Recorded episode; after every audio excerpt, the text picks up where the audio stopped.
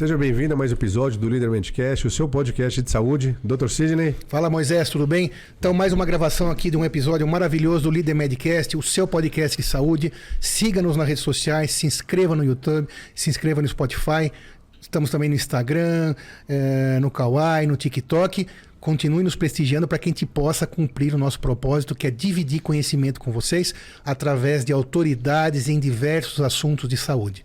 Obrigado pela tua audiência. Hoje estamos aqui com a honra de receber Dr. Vinícius Bertoldi, cirurgião vascular, uh, especializado pelo Hospital das Clínicas da Faculdade de Medicina da USP, hoje também atu atuando em seu consultório e vice-diretor também de defesa é, da entidade que agrega os cirurgiões vasculares.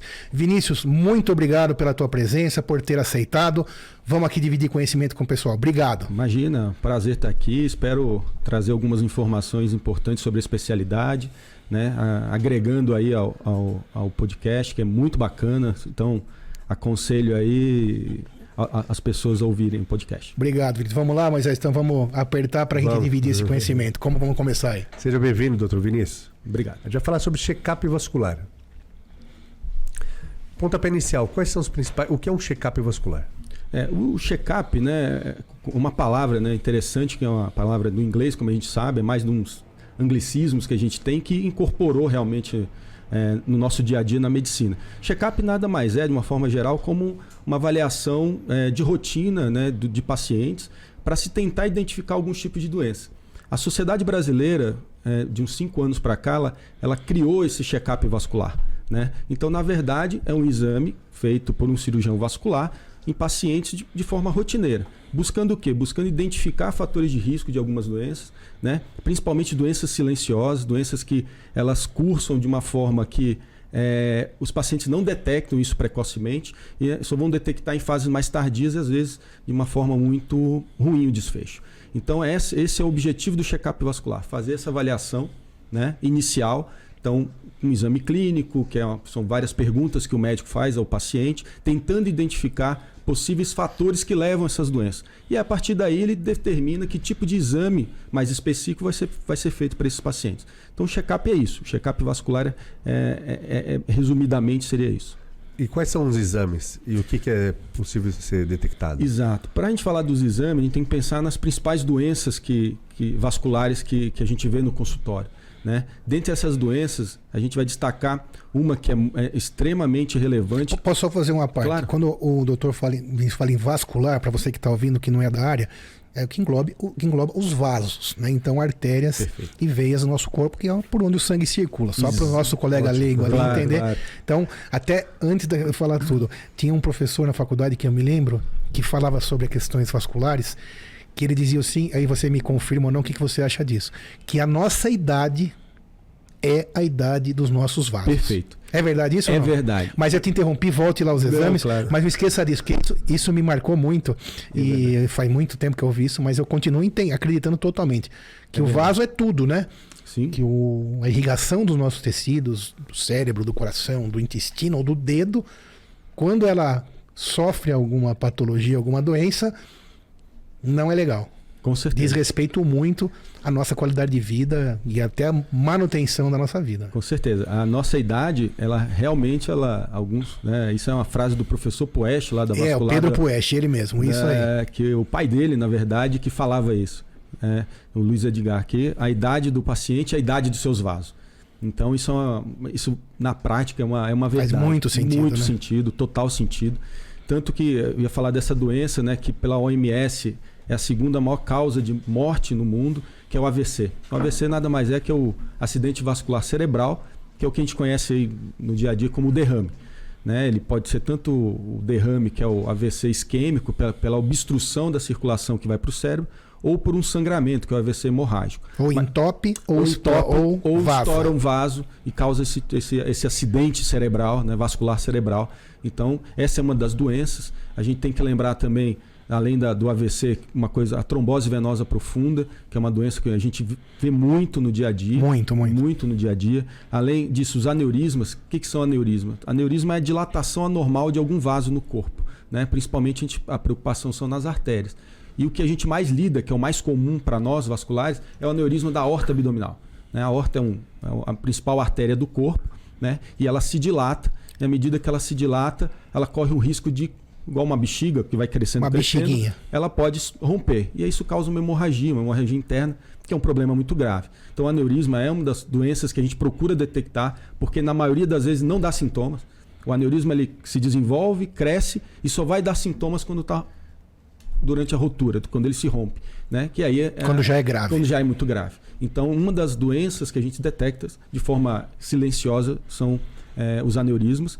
É, e além disso, uma doença muito comum, que apesar de não ter essa gravidade enquanto a mortalidade, é as varizes. São as varizes dos membros inferiores. São aquelas veias dilatadas que as pessoas têm que geram grandes problemas do dia a dia, como dor, sensação de peso, inchaço nas pernas e também problemas estéticos. Perda de qualidade de vida. Perda de qualidade de vida, E exatamente. quando a gente fala em check-up vascular, daí você falou então é, da trombose, do AVC, dos aneurismas, e em- o check-up vascular vai englobar também a parte cardíaca? Hum, Ou mais isso verdade- fica para o cardiologista? Na verdade, a gente tem que pensar que, eu falei, tirando as varizes, as outras doenças como aneurismas, as obstruções das artérias das pernas, o AVC, eles são doenças que estão ligadas às artérias.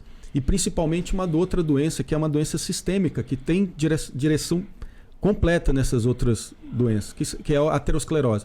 Que é o que? É um, é um endurecimento das artérias. É o acúmulo de placas de gordura nessas artérias que vão levando a obstruções ao longo do tempo.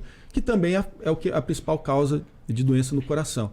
Apesar de não ser uma área que nós vasculares, cirurgiões vasculares atuamos, que é, é o coração, mas são doenças que estão interligadas. Vendo uma vai acabar Vai ajudando na outra, ajudando na fazendo a outra. prevenção. Exatamente, porque as causas são iguais: colesterol alto, hipertensão, tabagismo, fumo, né? Então a gente acaba é, trabalhando num, no mesmo leque de, de, de, de situações. A gente falou aqui agora, então o doutor Vinícius estava falando, né, Moisés, e você que está aí.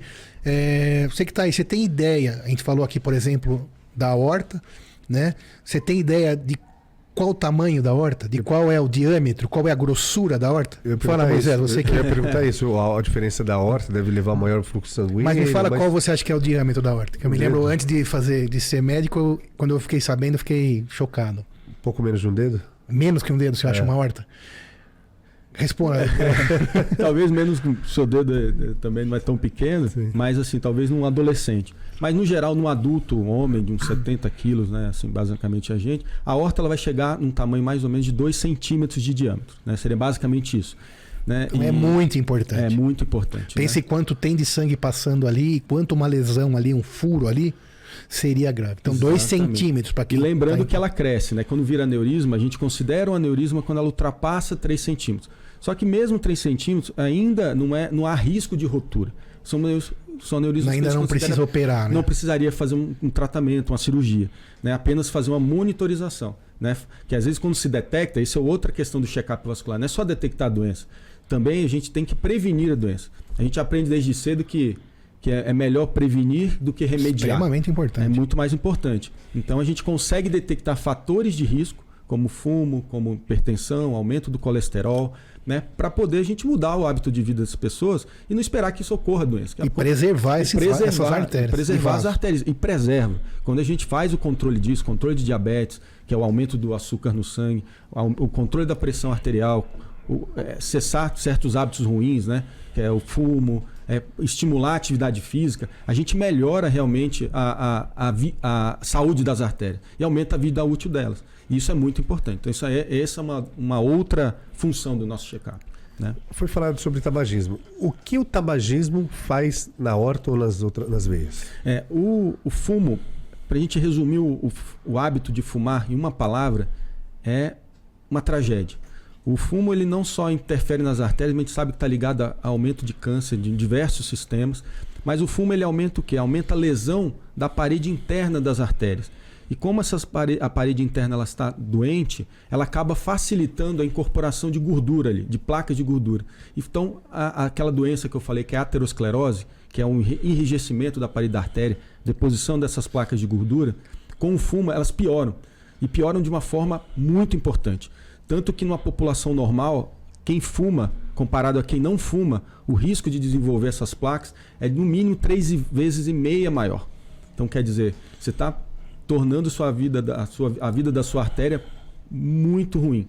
Né? Então o fumo está ligado diretamente a isso. Por isso que causa AVC, que a gente fala, por isso que a pessoa pensa no infarto, por isso que causa às vezes a amputação dos membros, porque entope a circulação que leva o sangue para as pernas, por exemplo. Então o fumo ele é hoje de todos os fatores de risco, o fator de risco mais importante para o desenvolvimento da, dessas doenças. E outra coisa importante também, que o Dr. Vinícius explicou aqui brilhantemente, é essa lesão de artérias é, causadas pelo tabagismo, ela vai acontecer em todos os fumantes, em, todos. em algum grau. Então não existe não existe. Tanto que você nem vai ver isso escrito nos maços de cigarro, é, porque no álcool ainda você vê lá dose segura, é, beba moderadamente. Você não vê lá fume moderadamente, é, porque a, a, indústria ela tenta disfarçar. Vamos ser claro aqui, né? Aqui é para isso, para a gente claro. falar a verdade, né? Como a gente disse no começo aqui, é, esse é o nosso compromisso, o nosso propósito. A indústria tenta disfarçar da melhor maneira possível.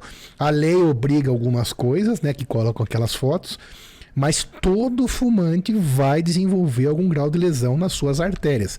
E a gente, você estava perguntando, né, Moisés, da horta, mas o problema substancial no cigarro não é nem a horta, né? Não. São as pequenininhas, porque a horta tem a espessura de uma cenoura, como a gente falou, é duas vezes aquela mangueira que você irriga seu jardim. Só para você ter uma base, né?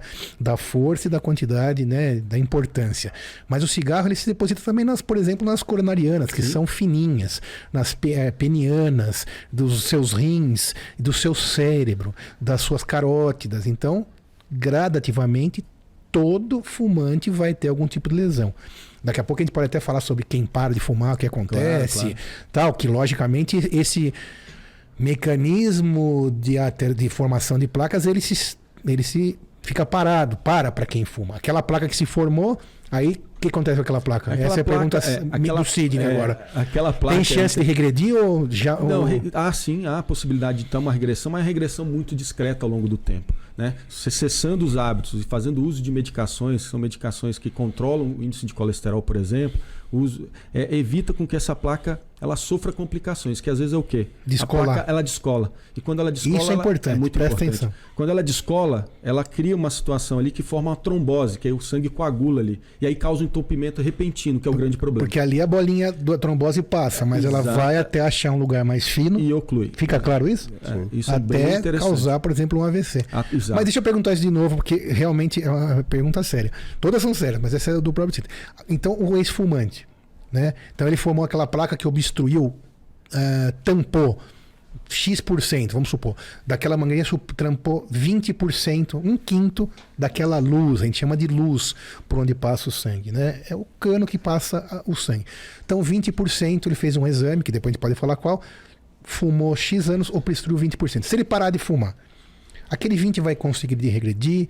Claro que vai ser ótimo, mas me conta sobre isso, o é, que, que o, a especialidade, o que, que o Vinícius acha disso. É, Pode voltar atrás ou no mínimo não, vai volta estagnar? Sim. Vai, vai depender exatamente da característica dessa placa que está lá. Se for uma placa já muito calcificada, quando a gente fala calcificada, só para comparar o que, que é, é como se tivesse dentro da, da, da, artéria uma casca de ovo, por exemplo. Aquilo ali é, é calcificação, só que bem mais dura do que a casquinha de ovo, porque a casca de ovo é fina. Então imagina aquilo ali dentro da artéria crescendo. Ela vai causar uma obstrução. Esse, esse tipo de placa ela não tem mais regressão. Ela não regride, porque ela tem um mineral que está ali, cálcio, que não deixa regredir. Placas mais moles, que são placas praticamente de gordura, essas ainda com tratamento, parando de cessar, elas tendem a regredir. Elas regridem com o tempo. Claro que se aquilo não está causando um problema, aquela placa a pessoa parou de fumar, ela vai ter já rapidamente uma, uma diminuição da progressão e aquilo ali, naquele momento, não está causando mal. Então é algo ainda que está tá controlado. Né? Mas tem essa diferença da placa. Claro. Placas muito calcificadas, crônicas, que estão lá há muito tempo, essas não têm regressão mais. Porque essas... eu imagino que isso sejam perguntas frequentes sim, dentro do consultório. Sim, sim, Mas a gente, quando fala isso para o paciente, a gente trabalha a ideia, o paciente vem no consultório, é falar assim: olha, a gente quer que você não, não piore daqui para cá. Né? Não dá para contar muito que aquilo vai regredir placas mais iniciais, mas a maioria desses pacientes que já vêm, que estão anos de fumo. Já, já sentiu alguma coisa? Já sentiu alguma coisa, então já tem alguma, alguma repercussão. Né? Então, por exemplo, o paciente vem no consultório que tem qual o principal. O que a gente lida do ponto de vista das artérias, além do AVC, é a falta de obstrução da circulação na perna. Porque a gente tem as artérias e as veias. É interessante a gente diferenciar. A artéria é quem leva o sangue para algum lugar. Então ela leva o sangue com oxigenação, com nutrientes, para nutrir o tecido. Então é por que, que a gente anda? Porque estão tá as artérias levando o sangue com oxigênio, dando para o músculo, o músculo funcionar. Quando há uma obstrução, às vezes a pessoa andando devagarzinho, ela não sente nada, porque a exigência de, de, combustível. de combustível é pequena. Só que às vezes o paciente vai subir uma ladeira, vai andar um pouco mais, vai tentar dar uma corrida, ele vai sentir que o músculo entra em fadiga rapidamente. E ele vai sentir não a falta de ar, nós estamos referindo não, não, não. a sentir a dor na perna. na perna, que é uma dor muito característica, a gente chama de claudicação. O que é claudicação? Claudicação é uma palavra que significa mancar. Porque a pessoa, quando ela tem dor, ela realmente ela Todo mundo que tem dor na perna não anda normalmente, anda mancando. Então a gente chama isso de uma doença chamada de claudicação, que é um dos sintomas iniciais da obstrução das artérias que levam uh, o sangue para as pernas. Né? É a fase inicial. E esses pacientes vêm com isso, doutor, eu ando. E como que é essa dor, né? Para as pessoas que em casa estão assistindo a gente perceber. A claudicação é muito, muito sistemática. É uma dor que começa na panturrilha. É a panturrilha que dói, a batata da perna. A pessoa começa a ter dor ela, ela tem que parar. E ela, e ela anda sempre a mesma coisa. Doutor, eu ando 100 metros, essa é a queixa. Eu ando 100 Começou metros, sem dor. Sem dor. Aí ela come, isso? começa sem dor. O repouso a pessoa melhora, porque não tem exigência muscular, né? Você tá parado. Tá sentado, levantou para andar. Que aí a gente vai falar de uma outra gravidade dessa doença, que é a dor quando tá parado. Aí já mostra que a coisa já tá mais feia, né? Tá mais crítica. Mas o início é assim, a pessoa tá parada, ela anda certas distâncias e fala, ela é bem clara. Doutor, eu ando um quarteirão, minha perna começa a doer, minha batata aí eu tenho que andar, eu tenho que parar, descansar, aí eu volto a andar mais um quarteirão e dói. Então você vê que é uma doença, né? E que a gente diferencia logo de cara de, por exemplo, de outras coisas que dão dor na perna, como a coluna. A coluna a pessoa fala, ah, às vezes eu acordo já com dor na perna, eu ando 10 metros, dói, às vezes eu ando 10 quilômetros, dói. Isso não é uma falta de circulação, porque a sua circulação ela está determinada para manter aquele determinado ritmo. Então é muito frequente isso, né? Isso vai de encontro com. Já ouvi falar que a panturrilha tem um segundo coração. É, mas aí. Primeiro, exato, não? mas aí ele entra na outra situação. A gente fala da situação das veias agora. É na volta do na sangue. Na volta do sangue. Por quê? O sangue para ir, ele tem a gravidade, né, que está a favor, né, tá para baixo, e tem o coração que está bombeando. Então as artérias têm essa vantagem. Né? Agora, para voltar, a gente não tem realmente um coração na perna. Aí a gente vai entrar numa outra doença, que são a, a insuficiência venosa, né? A gente está falando da primeira uma insuficiência arterial, que é do sangue ir. Essa a gente considera muito mais grave, porque em situações mais críticas leva à formação de feridas. Né? Às vezes aquelas pacientes, poxa, meu. É uma coisa muito comum, leva lá o avô, o pai no consultório, fala: ah, meu pai começou com essa feridinha e virou uma gangrena. E não está cicatrizando. Que não está cicatrizando. Por que não cicatriza? Quando a gente corta um dedo da, do pé, corta a perna, ah, naturalmente nosso organismo ele cicatriza, porque tem aporte de de, de circulação adequado, não tem diabetes, não tem infecção, isso cicatriza. Na falta de circulação, né, na insuficiência arterial, eh, não tem sangue chegando. E aí essas feridas não cicatrizam e vão piorando. Então vão agravando até virar gangrena, que é, na verdade, é, é, a, é a, morte do, de uma grande do parte do tecido. E muitas vezes caminha para a perda do membro. Que Lembra é, que a gente falou é lá no começo sobre a idade do seu corpo? Exatamente. É. Então, quando para de funcionar o seu sistema vascular não tem na, não tá nada bem. Não tá nada bem. Então quando você, claro, gente, você que está aí, ninguém é, consegue cumprir todas as exigências para que você viva uma vida perfeita. Não é isso quem está falando. Mas se você vai fazer alguma coisa que não esteja de acordo com a, prevenção, com a boa prática, com a boa prevenção, pelo menos, no mínimo, você precisa saber. Então é isso que nós estamos falando. Então, se você já fumou ou parou ou fuma, você precisa saber. Tá bom, você fuma, suas artérias serão é, paulatinamente lesionadas Exato. e um dia você vai ter esse problema. Pode ser que você não chegue à idade para tê-lo, mas que você está evoluindo para tê-lo. Isso não é uma questão de opinião. Isso é ciência pura.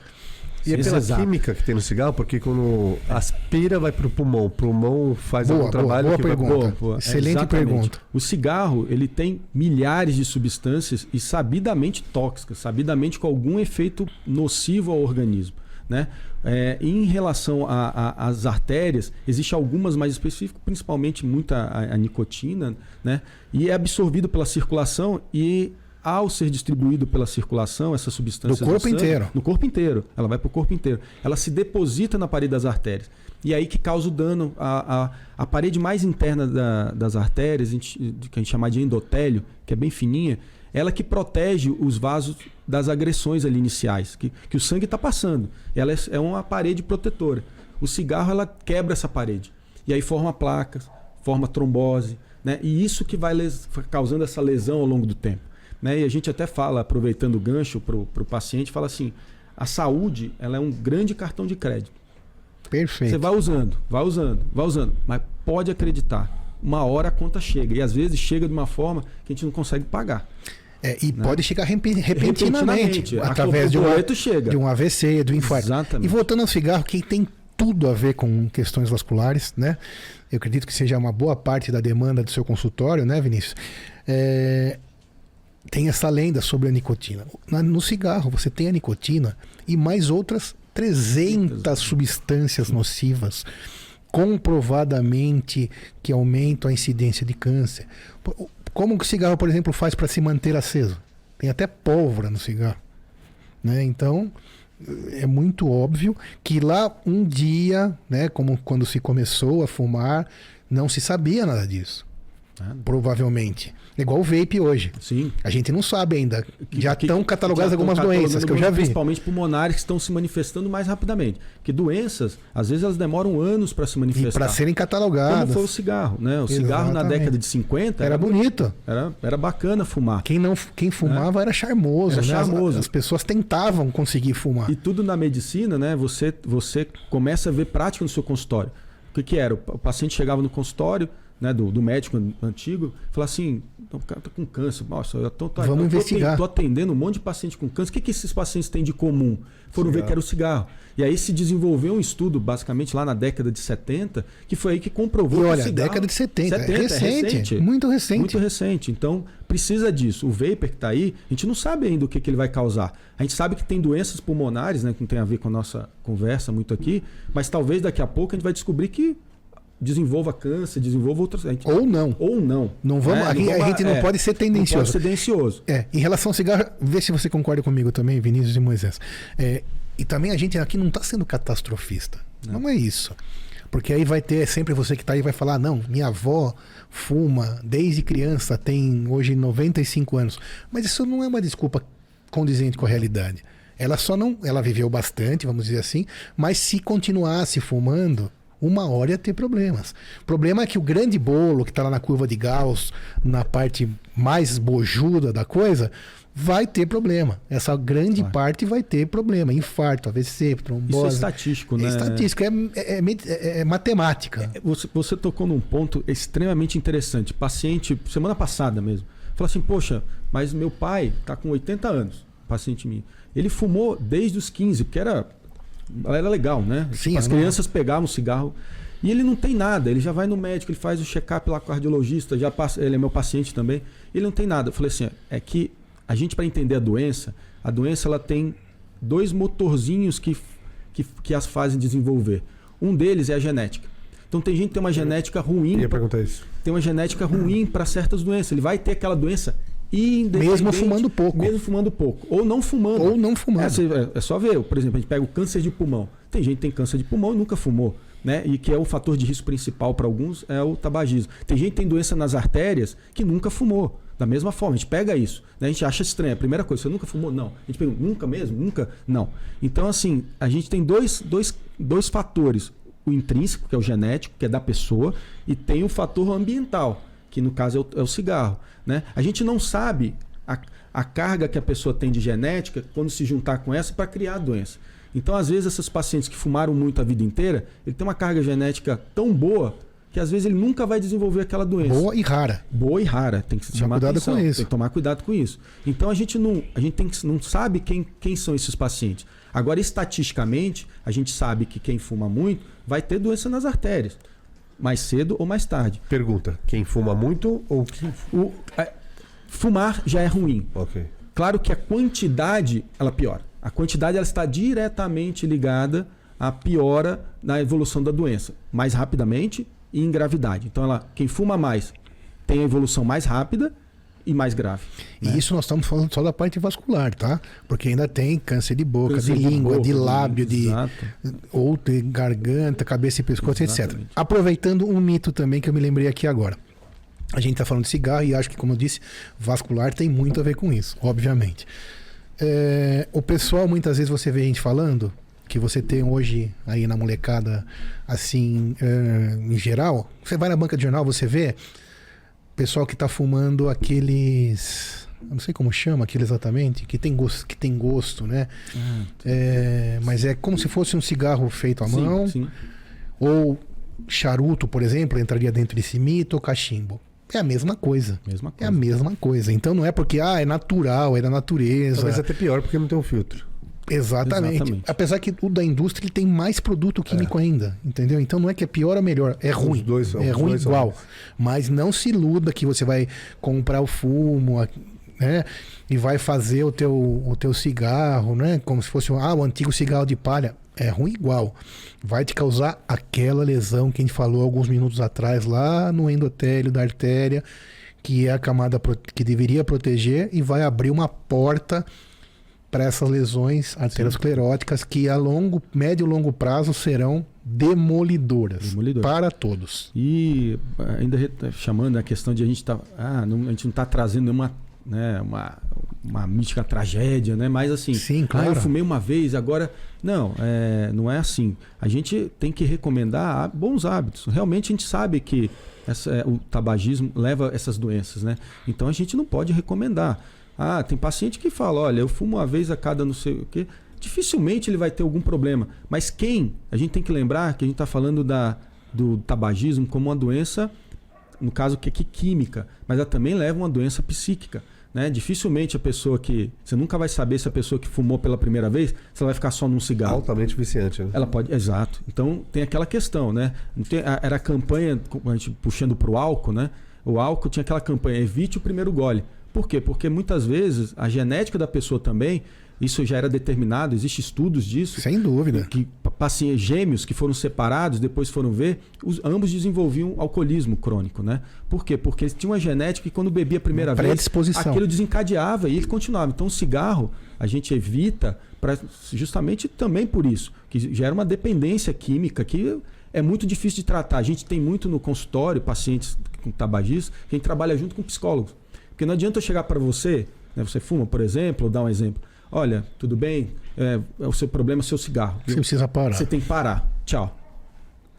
É difícil, porque é, é, é, é, é o que passa na minha cabeça, assim, né? Eu, eu, eu não fumo, obviamente, mas assim, é, é, pensar o seguinte: pô, será que ele nunca pensou em parar? Ele sabe que, que é ruim. Tá, eu, vou, eu posso responder isso, porque eu fui fumante. É. 30 anos. Exato. Então, você acontece o quê? Esse é o primeiro passo querer parar. Exato. Como qualquer, querer parar. Como qualquer doença. Querer parar. É muito importante. Eu lembro que eu tenho ainda colegas que falam, não, eu não quero parar. Porque ele não entendeu ainda o problema. Então, querendo parar é muito difícil. É. Já é muito difícil. Se você não quiser parar, esquece. E querendo parar, hoje você tem um monte de recursos, muito. um monte de recursos médicos que vão passar, sim, pelo psicólogo, pelo psiquiatra, por medicações, porque a dependência química causada pelo cigarro é altíssima. É altíssima. Então, quando você tenta parar sem o auxílio, você tem repercussões aí clínicas de humor, repercussões físicas, etc., bastante exacerbadas. Então precisa sempre Sim. de uma ajuda. E claro, então é isso que eu até para concluir essa questão do tratamento, então a gente trabalha muito com uma equipe multidisciplinar. O que, que é isso? São vários profissionais, cada um na sua área, tratando o mesmo problema. No caso, o tabagismo. Eu vou tratar da minha maneira, que é controlando os problemas das artérias, mas tem uma psicóloga que trabalha com a gente que vai, quando o paciente ele, ele quer, ele vai passar. Existe psiquiatra também, muitas vezes, para poder, às vezes, tratar com medicação para parar de fumar. Porque não adianta eu chegar para o paciente e falar: olha, pai, só para de fumar. Não é fácil, é difícil, né? Acabou de ter um exemplo claro. aqui. Então a gente tem essa equipe multidisciplinar, isso é muito importante. Hoje, parar sozinho é muito difícil. E a eficiência desses tratamentos é altíssima. Altíssima. Porém, altíssima. tem uma coisa importante, você que, como eu já parou de fumar, é, saiba o seguinte: se você der o primeiro gole, no caso, um trago, no dia, na hora seguinte, você volta a ser um fumante do mesmo do ritmo mesmo que você ritmo. era antes. Então, é, são, é um processo. Depois fica bem.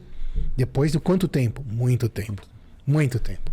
Porque você realmente fala, não, hoje eu tô. Eu consigo ver alguém fumando e ok, são anos. Aproveitando. Ah, desculpa, só Perdão, aproveitando só aquele gancho que fala assim, de quanto tempo, né? Às vezes a pessoa parou de fumar.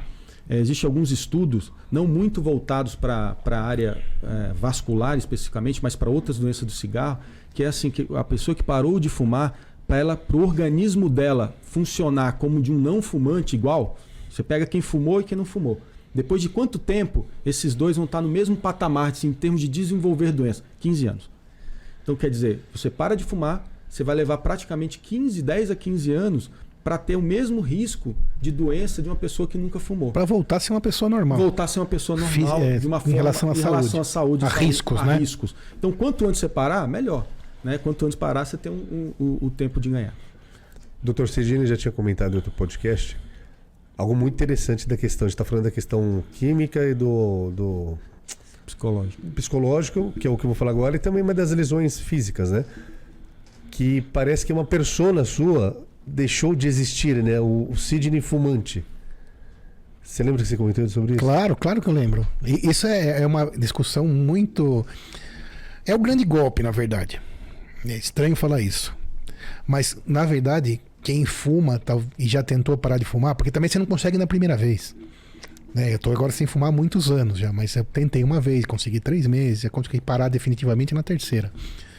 Mas uma coisa muito. Uh, talvez relacionada um pouco a essa questão que você falou, genética, intrínseca, que o cigarro também altera a sua identidade. Uhum. Então, isso é uma das coisas que você que quer parar tem que trabalhar. Saber que vai ser um pouco diferente.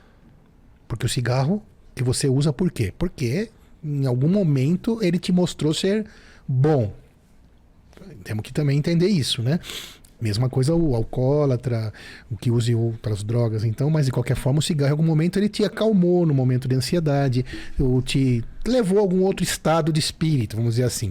Então isso também muda. É uma coisa que precisa trabalhar bastante e por isso, por na isso verdade, Moisés, a equipe multidisciplinar. multidisciplinar. É, é, é, difícil, mas é totalmente possível. Totalmente. totalmente. E assim, o lucro que você tem com isso, o custo-benefício é excelente, né? E até contar, já que vamos voltar daqui a pouco para o check-up vascular, mas entramos sim, aqui sim. no cigarro. É, vocês dois ainda são muito jovens, mas eu que já tenho cinquentão, quando eu tinha 14, 13, 14, 12, 13, 14, assim que eu comecei, você ia nas praias do estado de São Paulo, não sei se vocês imaginam isso, mas tinham carrinhos lá da Souza Cruz e da Philips Morris com modelos homens e mulheres distribuindo gratuitamente é carteirinhas com cinco cigarros. Claro. Você chegou a ver isso? Já. Isso é incrível, como é, isso é uma distribuição de um, de um vício e to, quem podia pegar? Qualquer um. Qualquer um. E aí você não tá, você tá lá na rua, moleque jovem, sem ter hoje a informação, o acesso que você tem, você acaba pegando e naquela situação onde a sua genética te predispõe a desenvolver essa adicção, esse vício, um cigarro é suficiente para ligar todos os seus receptores até quando? Para sempre. Para sempre. Bom, é, aproveitando esse gancho, né, que falou de, da dificuldade, mas que é possível, é possível. Então, para quem está assistindo a gente, a gente tem muito paciente que parar, que realmente parou de fumar e, e, e consegue. Então, às vezes a pessoa bota na cabeça, puxa, nunca vou conseguir, Isso eu não aí. sou capaz. Não é verdade, isso não é verdade. A gente tem experiência com muitos pacientes. Eu acho graça ter um paciente meu, ele acabou quase virando amigo, né? Sim, de ter meu, meus, meus contatos, tudo. Todo dia que ele completa o aniversário, que ele parou de fumar, ele manda uma mensagem para mim. Legal. O senhor lembra? Isso já faz. tá fazendo seis anos. O senhor lembra? Ó. Aí ele mostrava ele com uma foto, ele. Nossa, sabe que fumando, eu, sabe que eu lembrei? Eu, eu lembro também.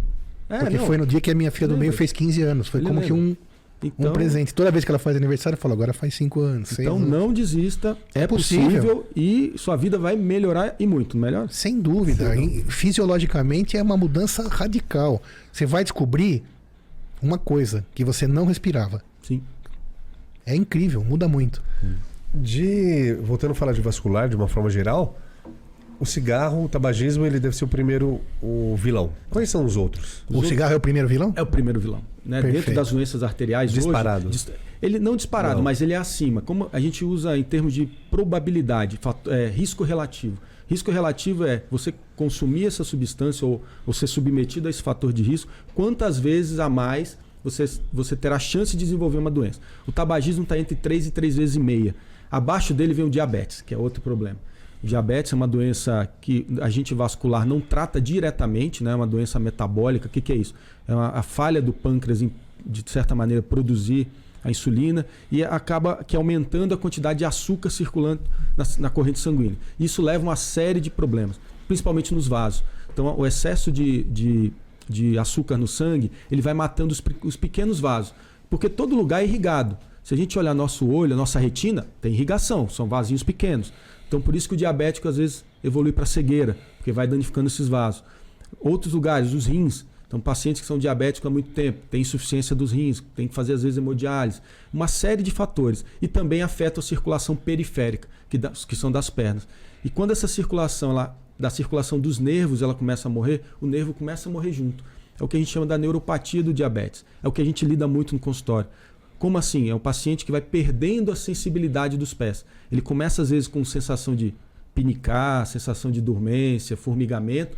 Ao passar do tempo, esse diabetes descontrolado, né, ele vai perder a sensibilidade. É aquele paciente que chega no consultório, o paciente vem pra gente, não, isso não é, não é mentira. O paciente chega, doutor, abriu uma ferida no meu pé, minha, minha esposa que viu, minha filha que viu. Eu nem tinha visto. Eu nem tinha Não visto. doeu. Aí você vai olhar, já peguei um prego.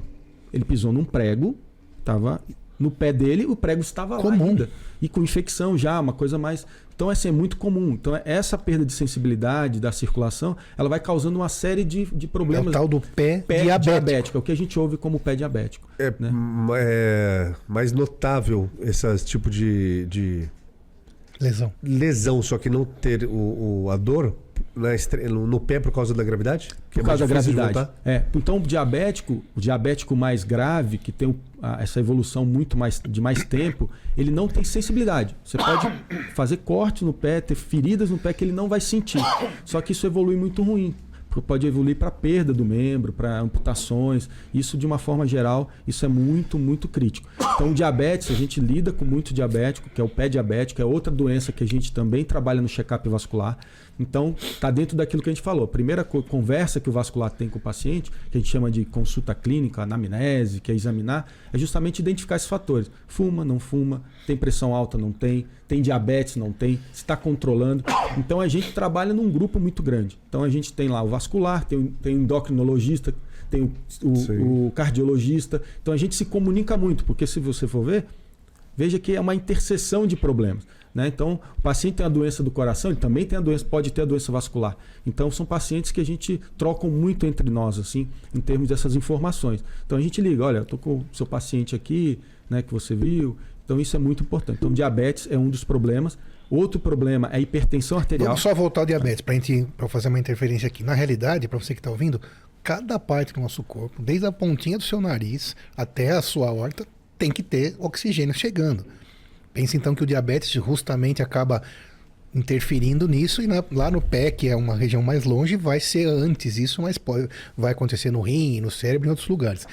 Mas voltando também, desde que esteja controlado, né? No caso daí não pelo vascular, como disse o Dr. Vinícius, quem vai tratar diabetes é endocrinologista, que vai tratar dessas questões metabólicas, vai também funcionar como não fumante, Sim. né? Se a, a glicemia está sob controle, ele vive como se não tivesse nenhum problema. Para isso, dieta e remédio, no caso, atividade física, etc. Então, para a gente não ser catastrofista, vamos falar sobre o, Claro. é, a questão da prevenção. Então, usando o remédio direitinho, mantendo os níveis dele de glicose normais, o pé dele nunca será um pé diabético. Correto isso? Correto, correto. E boa parte da população tem mais.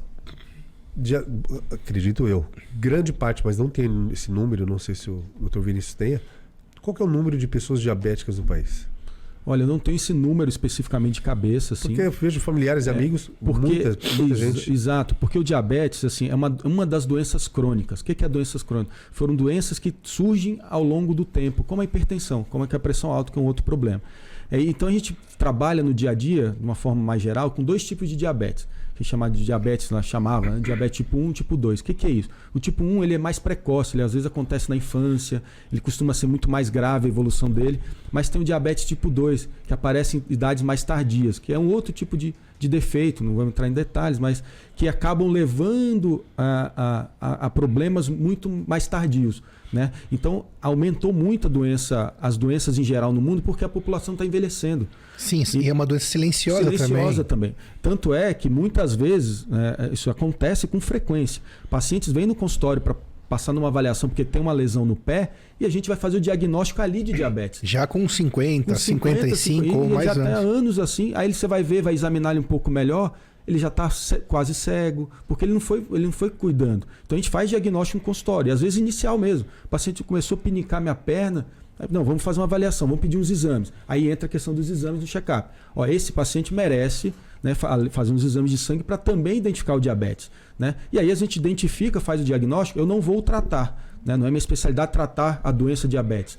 Mas aí eu encaminho para o colega, olha, Aí ele, ele me liga, oh, obrigado aí, puxa, fez o diagnóstico, né? E se ele tivesse feito esse diagnóstico Muito mais antes, precocemente, não, teria evitado aquele prego no pé, teria ele teria sentido, logicamente. E isso não é lenda, isso é real. Não, é real. É, isso não é conversa, não né? é boteco, é conversa é, séria. é conversa de, de consultório, que a gente vê no dia a dia. Então, isso, o cirurgião vascular, né? É, às vezes indo para a rede SUS, então, que a quantidade de pacientes é muito maior, né? Porque a gente tem uma, infelizmente, a gente tem uma carência de medicina privada muito grande. O SUS é, um, é uma boa coisa, mas ele ainda não consegue. Tem várias críticas, claro. Ele não consegue absorver toda, toda essa gama de com pacientes categoria, com categoria, é. né? Mas é, cumpre o seu papel. Mas é, esse é o problema. Então, a identificação das doenças, mesmo diabetes, igual o tabagismo. Então, olha a importância do check-up que Exato. nós estamos falando. E até antes da gente continuar, então, estamos aí falando do check-up. Uma coisa que eu pessoalmente percebi que há uns anos atrás, há muitos anos atrás, existiam. O check-up era um pouco mais evidente. Eu também senti que há alguns anos atrás diminuiu o número de check-ups na cultura popular. Deu-se menos importância. Eu não sei de onde mas surgiu isso. Eu, não tô, eu imagino como explicação, tem. mas queria que você falasse. Mas aí tô tendo também a impressão agora que nos últimos 5, tá 10 anos estão voltando. Vi, é, é, Abre aspas. O que acontece? Você tinha pouco, algum tempo atrás, sei lá, 10, 15 anos, clínicas de check-up, só de check-up. Uhum. Você lembra disso? Sim. Em São Paulo, no Rio de Janeiro, por exemplo, que lá parece que a saúde e o pessoal se cuida mais. Não sei. Mas essas clínicas desapareceram. Se você procurar hoje uma clínica só de check-up, ela não existe. O que, que, você, que é. você tinha falado aqui que você tem é, explicação? Tem. O que, que você acha dessas Existe sim. A, a, as informações com as redes sociais, com o acesso muito fácil que nós temos hoje, ela, ela permitiu o paciente fazer o quê? Um podcast. Exato, ver aqui como podcast. Ele está vendo o podcast, então, tá, às vezes ele é procurar tá entendendo, o quê? Ele está né? entendendo. Então, ele, vou dar um exemplo bem claro. Ele está lá, ele está sentindo algumas coisas que nós conversamos aqui. Por exemplo, ah, eu estou com uma dor na perna. Claudicação. Claudicação. O que, que ele fazia antes? Ele ia justamente no clínico, clínico geral. Que ele não sabia quem procurar. Ele falou, poxa, não... Você, hoje você chegava a 15 anos, você longe não. Você chegava para um paciente e falava assim: você sabe se, qual, qual médico especial? Não, médico? Médico é médico. Médico é médico, médico é tudo. Não, Sim. não é. Então hoje ele tem muito mais consciência das especialidades por, por informação. Então ele já vai direto no especialista. Então hoje a pessoa tem dor de cabeça, há mais tempo, uma enxaqueca, por exemplo, ele não vai mais no clínico ou no cardiologista de confiança, ele já marca direto com o neurologista. Então isso aí foi quebrando essa cadeia de atenção básica, que é o do check-up, para você identificar. Isso aconteceu muito e os convênios médicos, quando eles tiveram um boom lá na década, no começo de 2000, etc., também os livrinhos. Então, é, tô com dor de cabeça. Ele abre o livrinho, dor de cabeça, neurologista, ele ia. E isso realmente criou o quê? Uma disseminação de especialista. Então o paciente ele não vai mais na, no fazer o check-up. Ele sentiu alguma coisa por informação, verificação, ele ia direto no especialista. Agora está acontecendo a corrente oposta. As próprias operadoras de saúde, para tentar, a gente sabe que para também reduzir custo, né? Sim, claro. Isso é, isso é, isso é bem claro. E, mas também para melhorar um pouco a assistência básica, o que, que ela está criando? Está voltando até aquela, investir em, investir em saúde assistência primária. primária. Então eles estão.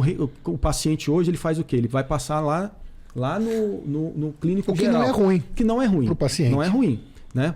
Claro, vai depender do profissional, depende da rede, depende do, de, Porque quando você vai para um clínico geral que vai fazer a sua atenção básica, ele tem que ter um conhecimento. Ele não pode saber tudo daquela doença, mas ele tem que pelo menos conhecer a gama, as, a, a, a, o leque de doença que ele trabalha, para justamente ele saber, essa eu posso tratar aqui. E ter liberdade. Ter liberdade. Isso é muito Isso importante. é muito importante, com certeza. E encaminhar. Isso está voltando. Então está voltando as operadoras cri criarem essas redes de assistência primária justamente para isso. E talvez volte a aumentar a questão dos check-ups. Então pode ser que o paciente tenha dor na perna, ele vai passar lá com o clínico, o clínico vai olhar e falar: olha, isso não é, não é uma doença vascular, isso é só uma fadiga, você está cansado. Pode acontecer. O médico da família do O SUS, por exemplo, SUS tem tudo a ver é- com é isso. tudo a ver com isso. E a gente tem que também, como a gente sempre fala a coisa correta aqui, no final o paciente ganha com isso. Ganha. Porque ele tem acesso, Ele tem acesso a à isso, saúde, né? Porque Que é- talvez ele não tivesse acesso no SUS, por exemplo, ao vascular, que já é uma etapa secundária à coisa. O que né? muito se discute em relação a isso ainda é assim, o quanto que nós podemos vamos perder de,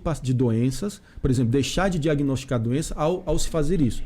Acontece. Porém, existem exames subsidiários, são os exames de imagem que pode ser feito que aumentam o número. Então, claro que fazendo isso, não indo direto para o especialista, a chance de não especialista fazer um diagnóstico de uma doença Mais grave. mais específica, claro, Mais que, ela- específica, claro desculpa. que ela é maior, né? Mas de uma forma geral, você consegue dar mais assistência do que todo mundo procurar o especialista. Não vai ter especialista para todo mundo.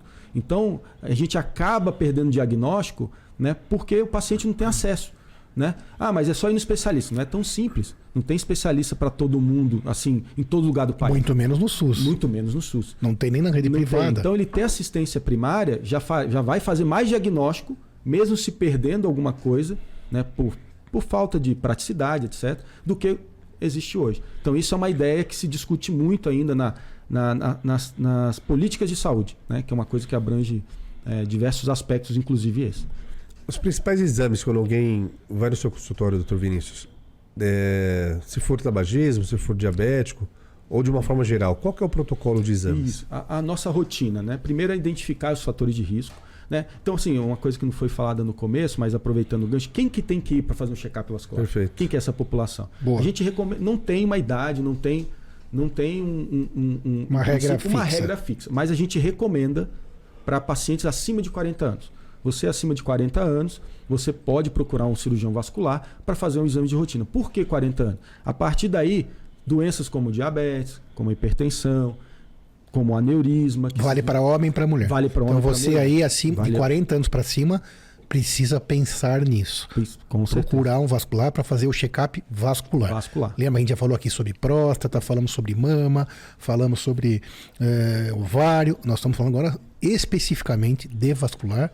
Lembrando, frase de novo: a sua idade, a idade do seu corpo é a idade dos seus vasos. Com certeza. Então, é isso que vai buscar o check-up vascular. Então esse é esse é- 40 anos. 40 anos seria E depois, qual a frequência disso? Fala sobre tudo isso. gente aí vai depender muito do, do, que- resultado, né? resultado. Que às vezes o paciente tem 40 anos, mas você não tem fator de risco nenhum. Você não tem história familiar nenhum. Você não tem nenhum fator genético identificável para doença vascular. Aí a gente pode, por Todos os exemplo. exames dela normais. É, todos normais. O paciente não precisa voltar no seu consultório antes de dois anos. Mas, de uma regra geral, quem tem fator de risco, a gente recomenda uma avaliação anual.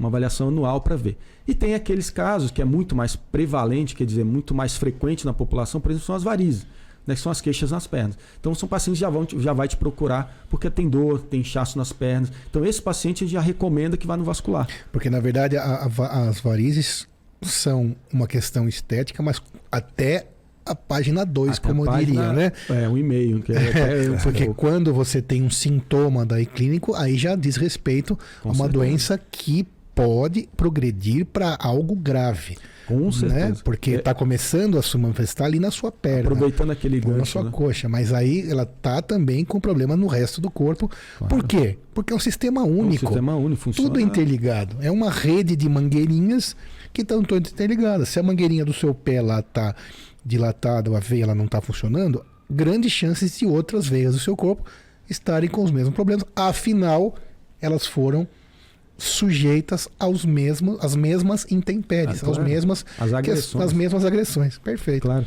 E as varizes é muito importante porque justamente as pessoas acham que as varizes são, são é, feias. Né? Olha para a perna, nossa, aquela perna é feia, cheia de vaso dilatado. Varizes é uma doença. As varizes, elas implicam em, em diversos sintomas, inclusive as etapas mais tardias dessa doença, que, que é da insuficiência venosa, é a formação de úlceras, às vezes. São aquelas, aquelas úlceras que dão na perna, que as pessoas falam, puxa, meu pai tem uma úlcera varicosa. É mesmo, aquilo ali é devido à evolução dessa doença ao longo do tempo. Ah, a pessoa vai morrer por causa disso? Vai ter algum problema muito grave? Não, mas imagina a qualidade de vida de quem tem uma úlcera que não cicatriza na perna. Não, especificamente daquela úlcera não vai morrer. Não. Mas da repercussão que pode ter em outros, sim, por sim, infecção, pode morrer. por várias outras coisas. Então, é, a- até socialmente, esse, esse paciente fica ruim. Ele não consegue sair porque tem que estar com Essa úlcera que você está falando, aquela mais amarronzada, É, é a conta úlcera- pro pessoal que é, está... é, essa, existe Porque- vários. Né, úlcera, o que que é úlcera? Úlcera é uma ferida. Isso, né? qualquer ferida a gente chama A de gente úlcera. chama de úlcera Tanto no seu estômago, na sua boca. E as úlceras que a gente mais é, é, lida, o vascular, é, são as úlceras dos membros inferiores, as úlceras nas pernas. Então, feridas dos membros dos inferiores. membros inferiores. Então, a gente chama isso de úlcera. A úlcera, né, as úlceras, elas têm várias, às vezes, várias causas. Ou se misturam as causas. Então, a gente está falando aqui de uma, que são as úlceras causadas pelas varizes, que é a insuficiência venosa, que é aquilo que você falou. O sangue ele pode estar indo bem, mas para voltar, às vezes tem dificuldade. Essa dificuldade ela está ligada muito a quê? Hábitos da pessoa, quem trabalha muito tempo em pé, sentado, a, Sedentário. sedentário, obesidade, né? esses fatores, varizes, excesso de varizes. Então, isso ao longo do tempo vai criando processos na perna até culminar com o aparecimento dessa úlcera. A gente tem também as úlceras por falta de circulação que chega, que é quem comentou lá no começo, que é que é a insuficiência arterial. Esse tipo de úlcera é diferente. É, o sangue ele não está chegando, então está formando essas feridas. Tem o diabetes, a úlcera diabética, né? E às vezes o paciente pode ter as três coisas juntos. Ele pode ter problema das varizes, a insuficiência arterial e mais o diabetes. As varizes é escleroterapia? Que tem um... Trata alguma, alguma parte das varizes, você pode tratar como escleroterapia. Quem faz isso é o cirurgião? É o cirurgião. Vascular? Que é um grande problema, porque é, é uma briga que nós temos na, na cirurgia vascular, uma briga entre aspas. Por quê? Porque muitas clínicas de estéticas estão tratando varizes com a escleroterapia de uma forma sem conhecer a doença. Imagina você para tudo na sua vida. Imagina você vai, você vai fazer uma troca de, um, de uma, uma rede elétrica numa casa. Você até sabe que você conecta um fio no outro, você pode Que passar pode dar energia, choque. pode dar choque, você sabe se uma, um, Que a luz um- tem que um polo acender. positivo, positivo vai dar um curto, mas você não sabe o funcionamento daquilo. Você não sabe a, a essência daquilo que, por exemplo, um engenheiro elétrico sabe. E o que fazer quando der o errado. que fazer quando dá errado. Então, nossa grande discussão na, na, na vascular é a realização dessas, dessas terapias, né, que é a escleroterapia em consultório, por pessoas que, às vezes, nem médico elas são. Isso é um problema, porque é a sua saúde. E a gente vê complicações graves, como feridas, formar feridas onde faz o A tratamento. escleroterapia é aqui a que injeta, é onde que né? injeta. Que tem É uma que a gente usa mais para os Usa vazios, agulha, né? Usa agulha, então você injeta uma substância. Que esclerosar é o quê? É secar.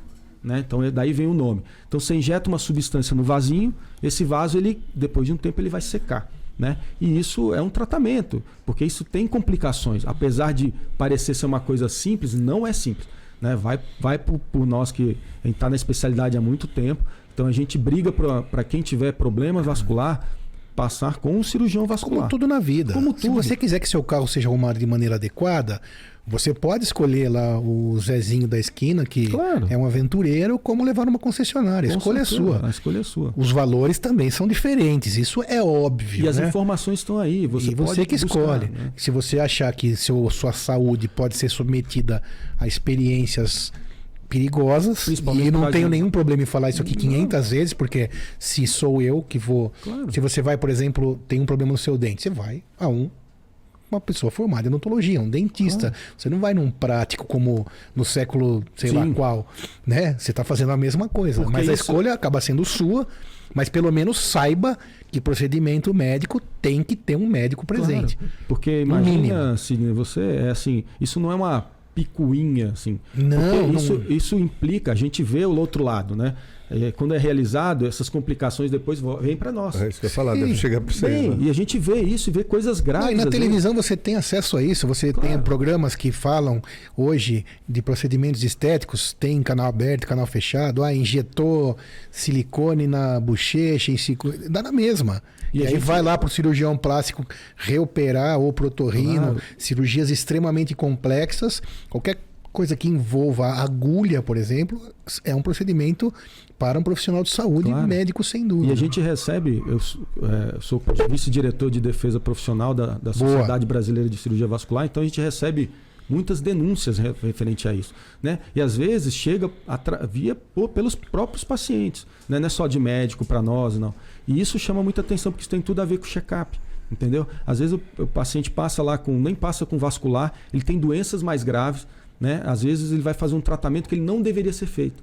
Às vezes não é nem o que a pessoa pode até saber fazer, porque você treinar uma pessoa, ela sabe fazer. Até a escleroterapia. Até a escleroterapia. Claro. você treinar bem, bem, bem, ela vai fazer. Para quando dá certo. Pra quando dá certo. Só que ela não sabe por que, que ela está fazendo, quando que ela tem que fazer, quando parar de fazer e quando tratar as complicações. Às vezes pega um paciente e vai fazer uma s- simples escleroterapia e às vezes tem complicações graves porque ele tem outras doenças. E não era para ser feito aquilo. Sendo que isso já né? acontece até com médicos preparados. Até com médico preparado. né? A Acontece com complicação mundo. acontece com médico preparado. Imagina com um profissional não A preparado. diferença né? é que a não há gente diminui dúvida. né, a Claro, chance, porque a gente claro. sabe quando indicar, mas também sabemos tratar. Então isso a gente consegue Diminuir o risco diminuir o risco geral das coisas.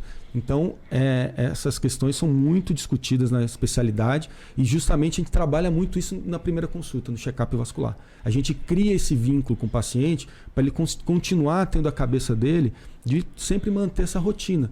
Né? Acompanhar com o vascular, tratar com o vascular, né? E, e- e isso vai ser bom para a saúde dele. É isso que tem que ser. O foco é a saúde.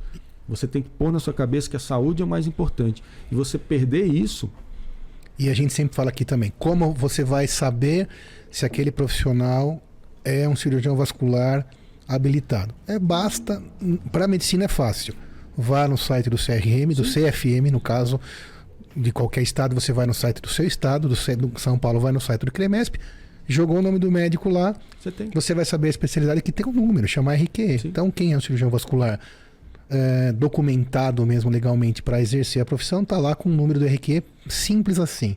Vale para todas as especialidades e é você que vai ter que tomar esse cuidado. E consegue, às vezes, ir até mais além. Você pesquisar qual o currículo dele, de onde ele veio, o que, que ele faz. É, Você esse é o consegue- passo inicial. O que não inicial. vale é você ver lá no Instagram alguma coisa. Não estou dizendo que também no Instagram É. não tem tem de tudo, mas o que sela né, Claro. o documento é o título lá de especialista, significando que percorreu toda a série acadêmica e até chegar na especialidade habilitado legalmente, tecnicamente para Né, fazer Sidney? aquilo. Isso é uma coisa muito importante porque o marketing está aí para tudo, né? Que é, virou a rede social.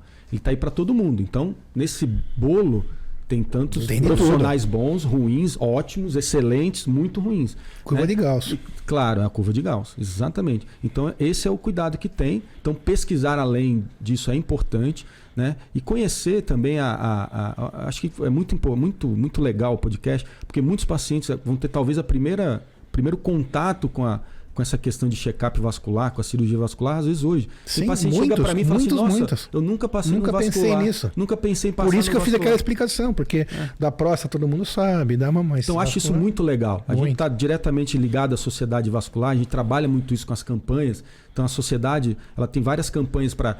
Pense na trombose, é, vamos tratar as varizes. Essas campanhas que são feitas de forma pública, sem nenhum fim né, lucrativo, obviamente, elas, elas aumentam muito o leque dos pacientes. E a gente. E parece que não, mas isso às vezes atinge um alcance, como o podcast de vocês, que você às vezes salva uma vida. Isso, esse, esse é o vida. ponto, esse é o ponto. Não é, não é assim, você falou agora há pouco sobre a picuinha lá de não Sim. querer que o outro profissional faça, não é isso. Não é isso. Assim como divulgar a questão do check-up, não é para ter mais paciente, não, Não, não, tem não. nada a ver, é Nada científico. É óbvio que até eu, você também imagino, se sentiu, falou, poxa, eu já, eu já fiz o meu, né? Completo, direitinho, né? Será que eu verific... tenho verificado da maneira adequada, regularmente? Porque são situações que mudam completamente o desfecho. Totalmente. Você tratar uma diabe- um, eh, o seu quadro de diabetes adequadamente se transformará num ser saudável normal.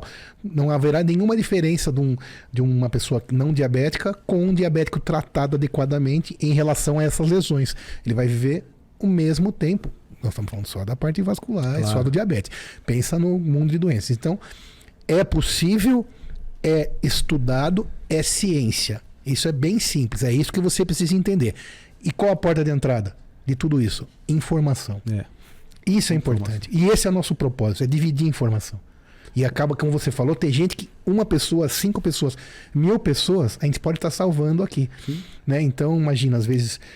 Um, Não um- você diretamente, mas alguém. Isso, pegar familiar. informação. Então, uma, às vezes tem aí um vídeo que tem 900 mil visualizações. Certamente, muitas pessoas foram alertadas por aquele vídeo. Então, obrigado pela audiência e a gente está aqui para isso mesmo. Claro, e o check-up vascular, né, ele não tem a obrigação de levar todo mundo a ter uma doença vascular. Não é essa também nem a Isso, intenção. Não isso. é. Né? Vai ter um monte de gente que vai indo lá, mas só de ir a gente consegue detectar outras coisas. A gente é médico também. Claro. A gente não pode esquecer disso. Às vezes, ah, ele é só vascular, ele só sabe de vascular. Não. Antes de a gente ser vascular, a gente é médico. Então, muitas vezes, a gente, num, num check-up vascular que a pessoa ouviu, até em campanhas da sociedade, recebemos um paciente né, há um mês, um mês e pouco, que ele não tinha nada vascular, mas pela campanha da sociedade brasileira, que é eh, feito assim de forma mais rotineira, ele falou, poxa, eu preciso passar num vascular. Mas ele chegou no- lá com a gente, não tinha nada, mas a gente acabou detectando nele uma outra doença, não vou citar, e ele encaminhamos para um colega tratar. Quer dizer, então às vezes até indiretamente é benéfico, porque você está passando no médico. A gente tem visão no geral também. Né? Então isso é muito importante. E o check-up, a gente cria também essa perda de medo às vezes. O paciente ele fala, poxa, mas se eu tiver um negócio, não adianta ir no médico. Eu vou, eu vou morrer, vai acontecer comigo. Perfeito. Não é isso. Isso é Olha, muito acredite, importante. doenças, quando a gente pega lá no começo, quase todas as doenças que existem, né? Isso de todas as doenças. Mesmo as tá falando, graves. mesmo as graves, mesmo as graves. Às vezes, às vezes a, gente, né, a pessoa que tem muito na cabeça o câncer. Mesmo câncer, nas fases iniciais, quando se detecta em tempo hábil, por isso tem que ir ao médico. Ou um aneurisma. Ou um aneurisma. A gente consegue tratar o paciente. O paciente consegue ser tratado. Então não existe essa coisa de que ah, eu tenho uma doença, seja ela grave ou não grave, eu estou condenado. Não, a medicina evoluiu. É o contrário. É o contrário. Você Ou, está... ou aquela frase. Quem procura acha. O que, que, Isso. que, que você é, diz? Boa, é, boa. muito. Boa demais Quem pro- essa. Tomara que ache. Isso. É essa a ideia, porque se não achar, se não adianta correr de. É assim que meu pai falava: Vinícius, você tem um problema? Às vezes a gente tenta correr dele. Não corra, porque o problema ele está atrás de você, ele está amarrado. Então você vai olhar para trás, ele está atrás de você. A doença é a mesma coisa. Você ignorar a doença não significa que ela não exista. Ela vai existir e vai continuar. Só vai piorar. Ela só vai piorar. Então quem procura acha, tomara, tomara que seu médico seja tão bom que ache alguma coisa em você. Porque às vezes você tem uma mini, uma pequena cefaleia, uma dorzinha de Isso. cabeça. E você nunca se preocupou. Poxa, mas você tem toda semana uma dorzinha de cabeça. Já falou com todo mundo, contou, mas não procurou. Pode ser um, um aneurismazinho que está Claro. causando um sintominha. Se você for lá e resolvê-lo, que é possível clipar um aneurisma e hum, ah, resolver definitivamente, pronto. Claro. Sendo que se ele rompesse, você teria uma morte é, súbita claro. totalmente evitável. Foi a mesma coisa do- de outros podcasts que a gente fala sobre situações evitáveis. Tudo isso é evitável. Tudo isso. A gente não é eterno, Sim. mas a gente precisa se preocupar com o presente para ter essa poupança, esse cartão de crédito que você comentou, né, Vinícius? É. Para que a gente possa envelhecer com qualidade. Com qualidade. Com qualidade. Não tem problema, a gente vai envelhecer. É um privilégio É um envelhecer. Só envelhece quem conseguiu chegar lá. Né? Mas com toda a sabedoria, com todo o conhecimento que tem hoje, não é legal que você não utilize essas ferramentas. Ninguém é perfeito, isso é óbvio. Você vai ter que ter, às vezes, um estresse ou Sim. outro. Tá? E assim vai. Mas o que for possível, tem que tentar fazer. Claro, e uma, um adendo em quem procura acha, é, caso, caso Essa, rec- essa é demais. Quem Essa é procura acha. demais. Essa é demais. E caso recente, o paciente é, procurou, na verdade, ele vem encaminhado de um outro colega, porque ele estava sentindo algumas tonturas assim, esporádicas, e ele veio no consultório. E nessa de que procurar acha, não tinha nada a ver com a doença dele, mas a gente detectou uma das coisas que a gente procura no check-up, que é uma obstrução da carótida, que é o que, é o que pode levar ao, ao AVC. Ele tinha uma obstrução não tão importante ainda, mas a gente con- con- conversando com o cardiologista, a gente conseguiu ajustar medicações para controlar a doença. Quer dizer, quem procurou achou e acham- achamos num tempo muito hábil, que não, não precisa nem passar por cirurgia ainda, né? Então isso é uma outra coisa. Mas a gente conseguiu identificar esse fator e conseguiu entrar com medicações que, que sabidamente controlam a doença. Então isso é um ponto. O segundo adendo de quem procura acha, às vezes as pessoas se amedrontam muito com doença, né? Às vezes a gente está assim, a gente passa anos sem ir no médico, aí de repente a gente, eu preciso em todos os médicos do mundo. Eu vou, vou passar, vou marcar, vou pegar lá no convênio, eu abro na primeira página, vou. É, isso também às vezes cria uma ansiedade muito ruim. Então, é, às vezes você tem que saber o check-up, é justamente esses exames de rotina. Então, às vezes você já tem um clínico lá de confiança, o cardiologista. Esses médicos, muitas vezes, eles conseguem nas fases iniciais né, fazer um check-up também. Mesmo vascular. Mesmo vascular. Sim. E aí ele encaminha para um vascular. E às vezes, ou, ou, às vezes os pacientes hoje têm facilidade de convênio, ele vai num, num um colega lá, quer fazer todos os exames possíveis. Cuidado. O médico ele vai determinar qual o exame é mais legal de fazer, porque exame por exame, às vezes acha algumas coisinhas que não, na prática não muda nada na sua vida, esse é o problema de quem procura acha, né, que é o outro lado. E isso só cria ansiedade, só cria. Só, porque às vezes tem um exame lá que está sendo pedido que ninguém sabe por quê. Então o exame também ele tem que ser muitas tem vezes uma... direcionado. Sim. Claro que tem exames que faz parte do check-up. A partir de tal idade, por exemplo, paciente, vou dar o exemplo clássico do aneurisma, né? Que a gente detecta. A gente sabe que o aneurisma está ligado à família, à doença familiar. Então, quem tem parente com aneurisma de, de aorta ou de outros locais, ele tem maior chance de desenvolver aneurisma. Então, esses pacientes, mesmo sem sentir nada, porque é uma doença silenciosa, eles precisam passar no check-up, pedir um exame. A gente começa com o exame de ultrassom, que isso a gente tem no consultório. Então, a gente faz mesmo, a gente mesmo já faz ultrassom para detectar, detectar para poder acompanhar. Então, tem, existe esse tipo de exames que faz parte do check-up. Mas assim, nem todos os exames que existem têm que ser feitos para as pessoas. Né? Primeiro que não vai acrescentar nada, você vai ser submetido a um monte de exame que há potencial, por exemplo, fazer uma tomografia, né? Você conhece bem a radiação, não é uma coisa, é risco de alergia por, por contraste. Então nem tudo é só ir lá e fazer. Então por isso que o médico, o médico é, é, é, é esse guia, é esse guia que vai direcionar o melhor tratamento, a melhor investigação.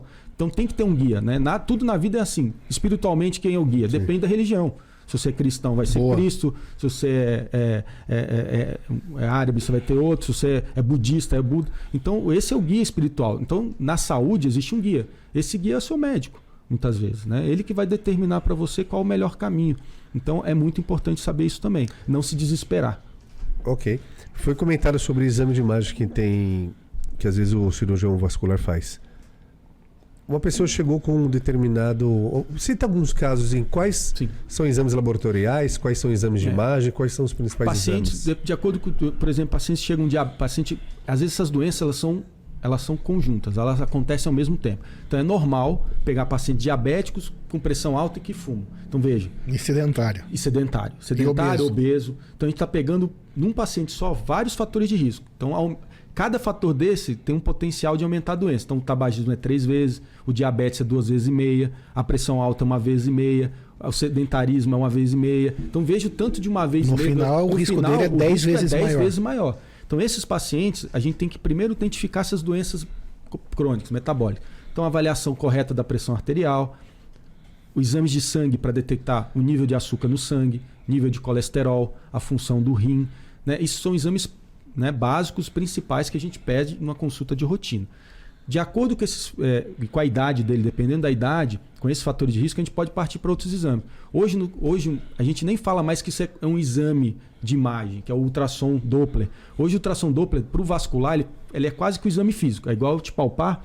Eu já, à medida que eu estou te palpando, eu já estou fazendo ultrassom, porque é um exame que ele não é invasivo, é um exame que eu repito ele quantas vezes eu quiser. Então, eu consigo ver hoje, daqui a um ano eu estou eu vendo de novo. Isso tem no consultório. E eu já consigo detectar padrão de fluxo nas artérias, por exemplo, nas carótidas, é, padrão de se tem aneurisma ou não tem aneurisma, se as artérias das pernas estão boas, se ele tem varizes ou não tem, qual é o grau das varizes. Tudo isso, veja, um, com um exame que é ultrassom e você conversando com o paciente, eu já consigo detectar pelo menos quase todas as doenças vasculares. Claro, algumas lá tem um aneurisma dentro do peito, que eu não consigo ter às vezes ultrassom para ver, mas se eu suspeitar, aí a gente pede outro exame, que entra tomografias. Então, os, os outros exames subsidiários, assim, vai depender muito. Mas de rotina, exames de sangue, né, isso tem que ser feito. E para esses pacientes que têm fatores de risco, a gente pede sempre ultrassom ou já faz no consultório. Nem todo vascular faz ultrassom, não tem problema. E pode né? fazer e pedir e também. Pode fazer e pedir. Você pode ir lá e pedir para um colega mais experiente. Fala, assim, faço ultrassom até de rotina, o Doppler, mas às vezes tem colegas que falam, poxa, eu identifiquei, mas vou pedir meu colega, que faz melhor que eu, olha, dá uma olhada para mim, eu estou te encaminhando o paciente, ele vai vai fazer, porque ele faz isso mais do que eu, né, por exemplo. Então, esses são os exames de rotina. Com isso, a gente consegue identificar quase todas essas doenças que eu citei para você. Né? Doenças que às vezes vêm já com direcionado. Por exemplo, falei da trombose venosa, que é uma coisa muito importante, né, que dá medo nas pessoas, porque fala, nossa, estava viajando, tinha uma trombose, a pessoa vi que ela morreu de trombose. A trombose venosa é uma doença mais aguda. Né? A trombose, o que, que é a trombose venosa? As veias, a circulação que está lá dentro, o sangue, se a gente comparar o sangue, ele é líquido. A gente comparar com o leite, ele é líquido igual leite. Só que quando ele trombosa, quando ele coagula, ele fica igual a coalhada do leite, igual ao leite talhado. Então, em vez de ser líquido, ele fica sólido, né? E ali ele obstrui o vaso, né? E está nas pernas, que é o principal lugar. 80% das tromboses venosas se dá nas, nos membros inferiores. E o paciente, quando tem obstrução, ele chega com dois sintomas principais, que acontece em mais de 90% das pessoas. Ele já procura, que é a dor na perna com inchaço. Geralmente localizado, mais numa perna do que não nas duas. Que às vezes a pessoa tem dor na perna, mas ele está o dia inteiro de pele. Chega no final da tarde, a perna, as duas pernas dele estão mais inchadas e doloridas. Mas não, é uma dor, é um inchaço repentino associado a uma dor. Aí aumenta o risco de ser uma trombose. O cirurgião vascular ele consegue, consegue fazer o diagnóstico. Às vezes o paciente vai, olha, eu tive isso, vou lá no cirurgião vascular, eu já vejo, ou ele vai num clínico, não, procura um vascular, já faz o exame. Então isso é uma das doenças que a gente procura muito, né? Assim, as pessoas têm muito medo, mas é uma doença aguda, diferente das outras. Essa aí a pessoa, ela sentiu, ela vai teve a trombose, mas 90% das vezes ela vai ter algum tipo de sintoma. Então nunca esquecer também da trombose, que faz parte disso né? Mas ela entra no check-up, não porque a gente vai pedir exame para procurar trombose, geralmente a pessoa ela, ela vem com, já com o diagnóstico, ele sentindo isso, mas ela também entra na, na questão do check-up. Tá? E o mais grave é, acaba sendo o AVC? Depende. Tudo depende. Depende do. Tomar um tiro, por exemplo, usar bem, ser atropelado. Depende. Foi o quê? Uma moto, se o carro passou a 10 por hora, 50 por hora. Então depende. Dentro do vascular, que Depende. Por exemplo, é, situações catastróficas. Eu posso ter um AVC e a pessoa morrer. Ela pode ir a óbito, morrer mesmo pelo AVC. Ou ela pode ter sintomas muito pequenos, às vezes que a gente chama de é, que é o acidente isquêmico transitório. A pessoa ela sente alguma coisa, ela ficou fraca a mão, mas reverteu em horas e melhorou. Então é muito relativo. Ou, isso quer dizer que a placa passou, passou, um o organismo compensa, entupiu uma entupiu uma não tão grande. Não tão grande. E ela vai para onde depois? Não, ele, ele, ou ele é absorvido, ou ela fica lá e o organismo ele cria uma circulação acessória para compensar. O problema do cérebro, que ele é um local que isso acontece é, de forma muito, é, como vou dizer, não, não previsível. A gente sabe que existe uma rede de colaterais que são o quê? São vasos acessórios que se comunicam. Então, às vezes, eu posso entupir um vaso, mas aquela mesma região. É um atalho. É um atalho. Ele pode ser compensado por outro vaso. Tem lugares que isso não acontece. Quando isso não acontece, aí é mais grave. Se, se aquela região específica ela só é nutrido por um vaso e ele entupir, aí dá problema. Entendeu isso? Entendeu? Se eu tenho a sorte do organismo, que ele é tão inteligente, que nosso organismo ele, ele cria, cria essas situações. Por que, que todo, nem todo mundo, por exemplo, que tem um entupimento da circulação da perna, ele caminha para uma ferida ou perde a perna? Que tenha circulação acessória. Por que, que todo mundo tem um, uma, uma artéria... Um infarto, por exemplo. É, tem uma artéria do coração entupida e não tem um infarto. Porque às vezes você vai fazer exames nesse paciente, está tudo entupido. Fala, nossa, mas como? Não está sentindo nada? Não está sentindo nada. É impossível, né? Não é impossível. Um atleta, por exemplo. O corpo é muito inteligente. O corpo, ele se vira também muitas vezes. Então, mas como é isso? Ele cria novas... Sim, novos vasos. Novos vasos. É, criado nova circulação, porque aquilo vai entupindo ao longo dos tempos. Isso aparece na imagem? Aparece, você? aparece. A gente consegue ver exatamente rede que de colaterais. Ele faz o atalho, o seu corpo faz, faz o atalho. atalho. Ele faz o atalho. Mas muito mais do que a gente vê isso é o que o paciente sente. A gente sabe, às vezes pode estar entupido, mas está bem, está ótimo. Aí vai ter um tratamento ou não, vai depender. Mas isso é uma coisa muito importante. Outra doença catastrófica é o aneurisma. Como a gente falou, o aneurisma ele cresce de forma silenciosa. A artéria vai crescendo, ela não dói na maior parte das crescendo vezes. Crescendo num lugarzinho específico. Num lugarzinho específico. Geralmente é na horta abdominal, que está aqui na barriga. É o lugar mais comum. 40% das vezes, dos aneurismos que acontecem nessa, na horta, que é um vaso que sai lá do coração e vai dando irrigação para todas as partes do corpo. Na parte abdominal, 40% das vezes é ali. Então é um lugar mais comum. Ele vai crescendo, crescendo, crescendo. Chega um ponto que ele cresce igual uma bexiga, você vai soprando. Né? E a gente sabe, em homens, o risco de rotura são aneurismas, a gente falou o tamanho, 2 centímetros. Acima de 5,5, a gente sabe que a gente tem que fazer alguma coisa, operar. Aí existem vários tratamentos, mas tem que operar. Por quê? A partir dali, a gente sabe a história natural da doença. Olha como é importante saber a doença. Porque a gente sabe o comportamento. A gente sabe que a partir dali ele vai crescer a uma taxa X por ano e vai ter uma rotura X por ano. Então a gente trata. Né? Abaixo disso, a gente pode acompanhar, vai depender. Então, por isso que o check-up é importante. Isso que eu ia falar, só sai no check-up isso. Isso a gente só vai. Não vai ter, não tem sintoma, é sintoma. Não tem sintoma. Outro sintoma, o aneurisma pode dar dor. Só que a dor ele traduz uma coisa quando dói. Que o aneurisma está crescendo Já muito tá rápido. grande também. Tá muito rápido. Ele tá rápido, rápido. E imagina a mangueira que eu falei, estourando um pedacinho É. dela. A quantidade de hemorragia água é que sai. Isso é uma situação catastrófica. A gente sabe que o aneurisma, quando rompe, a mortalidade na hora é de 50%. Aí até ele chegar no hospital, 50% morre. Até ele ser atendido e avaliado pelo médico, mais 50% morre. Desde que vão para a sala de cirurgia, 50% morre. Então vai tirando os 50% e vê quem chega na linha de frente, lá final. Então a gente não pode deixar chegar nesse ponto. Então a ruptura do aneurisma é a situação mais catastrófica que a gente tem.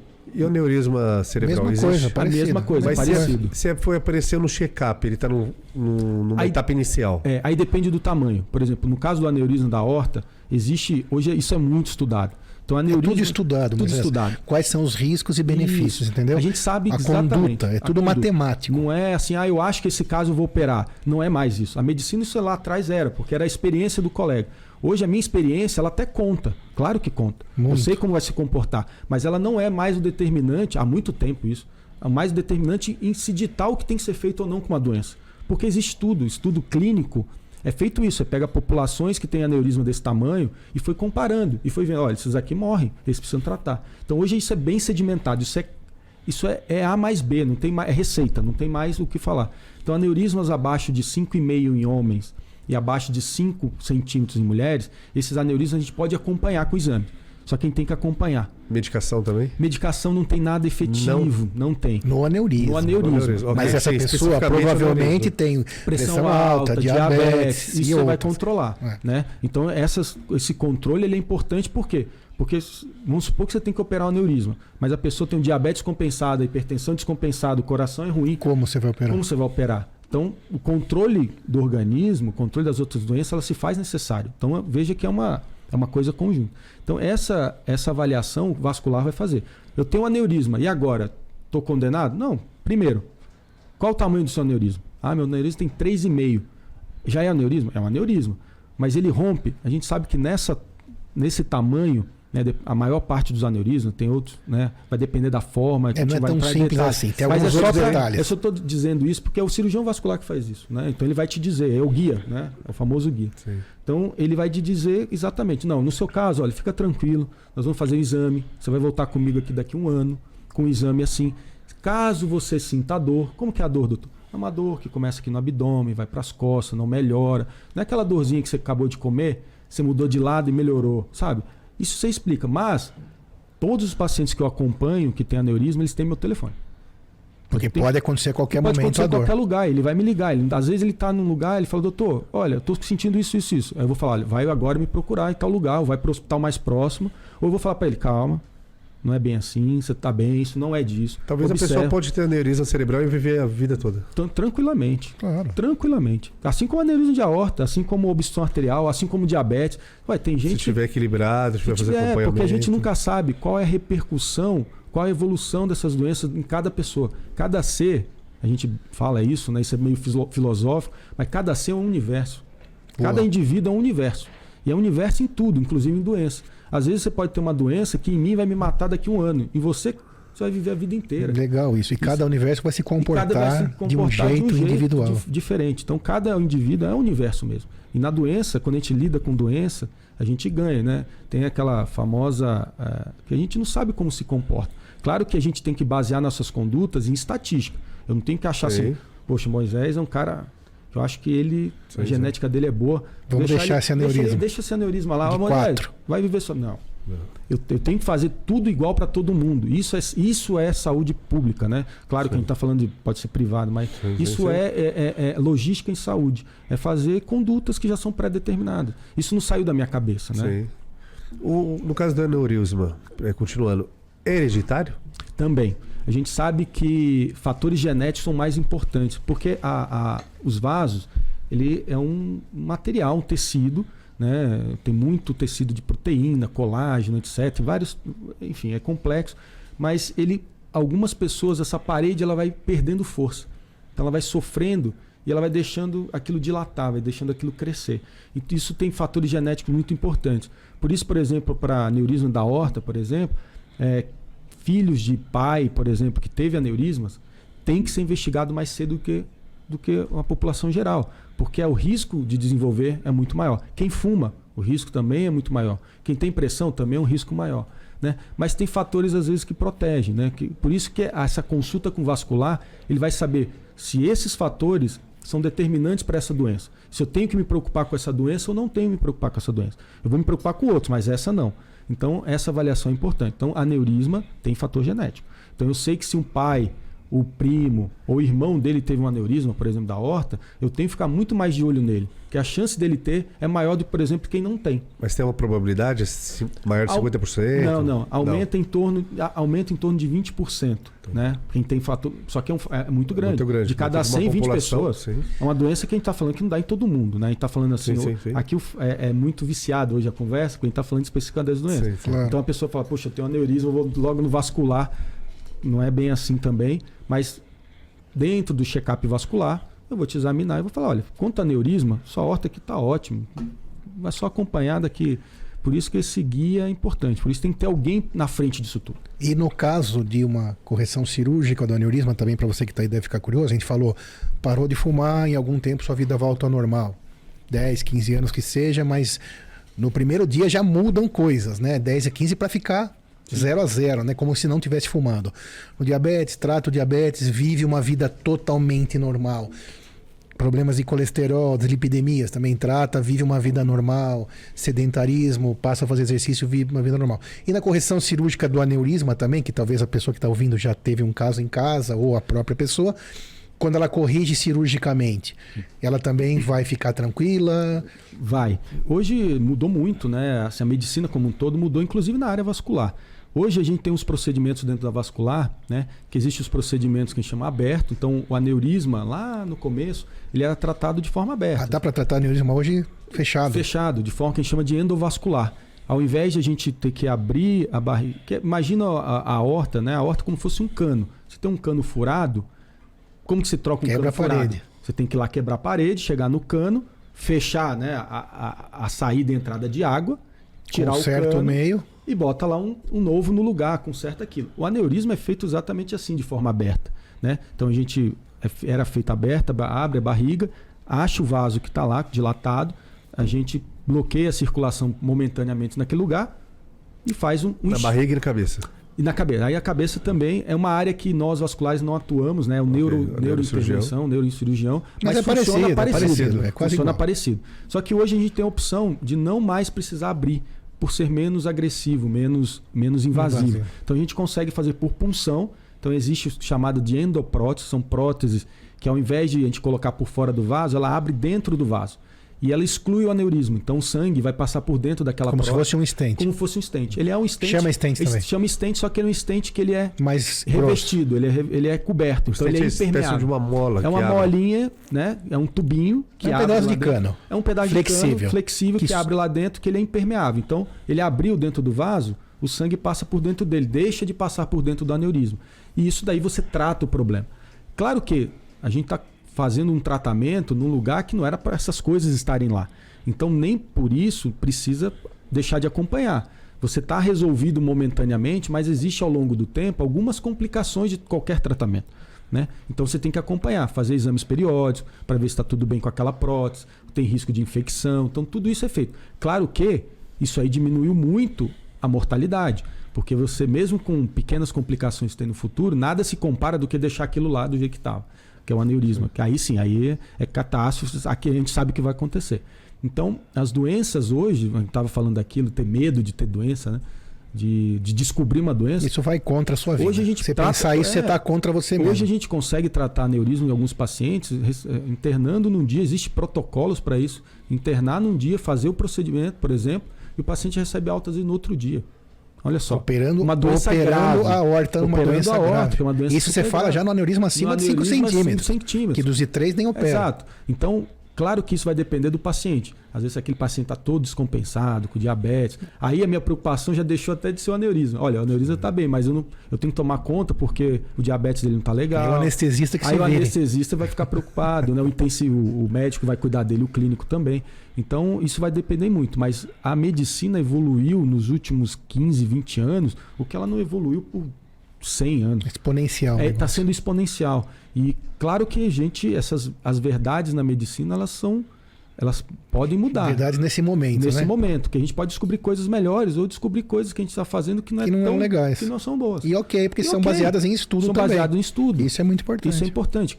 Que todo estudo que é feito é uma população. A gente, olha, realmente aquilo vai dar certo. Mas quando a gente trata 50 anos, a gente tem uma quantidade de pacientes muito maiores e a gente pode ver, poxa, não era tão, tanto quanto a gente viu. Mas a medicina, é, hoje, ela está cada vez mais exata. Ela está cada vez mais existindo condutas. Então, não é mais aceitável é, chegar assim, ah, eu acho que faz isso, eu acho que tem que ser aquilo, eu acho que esse- dessa forma eu dou remédio ou não dou.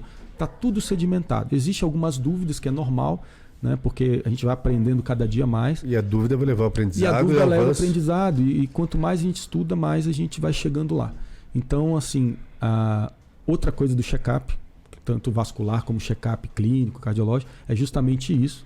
Né? Também passar essa informação para o paciente, né? de que, olha, às vezes essa doença sua a gente tá- trata dessa forma, mas tem que acompanhar. Então, porque daqui a pouco eu posso esse remédio que eu estou usando, ele já não é mais o melhor. Temos que trocar. Então, às vezes, porque tem paciente que passa lá, fala, não, já sei, ele falou que comigo tá tudo bem, tudo. Deixa, vou, vou ficar em casa. Só que aí passou cinco anos, já mudou tudo. Já mudou tudo. Por quê? Porque já surgiram remédios novos, já surgiram tratamentos novos. Às vezes, doenças que a gente estava tratando lá ou não tava, estava tratando, são doenças que agora já se tratam, porque a gente sabe que mudou. Então, assim, a- a- a- o check-up ele também visa criar uma regularidade, uma, um acompanhamento. Disciplina, Uma né? disciplina. Acho que essa é a mais palavra correta. mais importante. Disciplina. Como tudo na nossa vida, se a Isso. gente não tem disciplina, Exatamente. não tem constância, né? Tipo, se eu for fazer um trabalho dentro da, da, do- da, da minha vida, se eu não tiver constância nem disciplina, ele não vai dar certo. Pode dar Sim. por sorte. É. Aí é sorte. E lembrando que é, não vou dizer que é impossível, mas você conseguir ter disciplina em tudo é quase É impossível. quase impossível. Mas a gente é aquilo que a gente pode. Claro. Né? Não é o que a gente quer sempre. Então a disciplina aplicada na saúde é isso. Né? Você não vai conseguir aplicar em tudo, mas aplique em tudo que você conseguir e puder. Perfeito. E com isso vai ter só ganho. Perfeito. Moisés, passa Demais. rápido quando o assunto é sensacional. Certamente esse assunto daria para fazer muitos Muito outros bem. episódios, porque a gente, na verdade, se você pensar friamente, nem começou ainda, né? Dá para entrar em muitas coisas. Aprendeu bastante? Muito obrigado, doutor. Professor Vinícius, muito obrigado. Imagina. Foi muito espetacular essa divisão de conhecimentos. Que mensagem você deixaria para quem está lá nos ouvindo e gosta de compartilhar informação, sabe que saúde é um bem é, inegociável? Bom, é, a- a- o meu objetivo de hoje vir, aqui, né, apesar de conhecer muito bom o podcast de vocês, recomendo mesmo, é justamente plantar essa sementinha aí. É uma Perfeito. sementinha. Plantar uma sementinha na cabeça de quem está vendo. É, não para ficar preocupado, achar que vai tudo vai acontecer. Não é assim. A vida ela, ela tem seus altos e baixos, mas criar essa, essa, essa, essa necessidade de muitas vezes você ter a regularidade de preservar a sua saúde. Saúde a gente tem essa né? Só temos, só temos uma. A gente tem que cuidar muito bem dela. Então, meu recado é: continuem fazendo seus exames, continuem cuidando da sua saúde. Hoje a gente tem informação, hoje a gente já sabe praticamente o que, que é bom, o que, que não é bom. Então a gente já consegue nós mesmos, né, dia a dia, já, já fazer grande parte que o médico precisaria fazer, que era o conselho para algumas coisas. Então eu queria plantar essa sementinha, queria chegar no pessoal que está nos vendo, justamente para chamar a atenção da nossa especialidade, né? a cirurgia vascular, uma especialidade muito bacana, muito grande. A gente tem muito a contribuir para os pacientes, então a gente consegue melhorar a vida dos pacientes, desde a operação de varizes, melhorando a, a dor, a estética, até doenças mais graves. Então, se eu, se eu conseguir chegar um pouco na cabeça de cada um em relação a isso, eu já estou bem feliz. Perfeito. Foi um prazer. Certamente conseguiu. Semente do bem plantada, atingindo o nosso propósito, que é dividir conhecimento para você que sabe que saúde, cuide da sua saúde. Até semana que vem. Obrigado, Vinícius. Muito obrigado mesmo. Depois vão os Imagina. contatos do Vinícius para quem precisar procurá-lo. Moisés, tudo certo? Demais. Até semana que vem, gente. Líder Medcast, se inscreva no canal, siga-nos no Instagram e nas outras redes. Obrigado, gente. Até a próxima.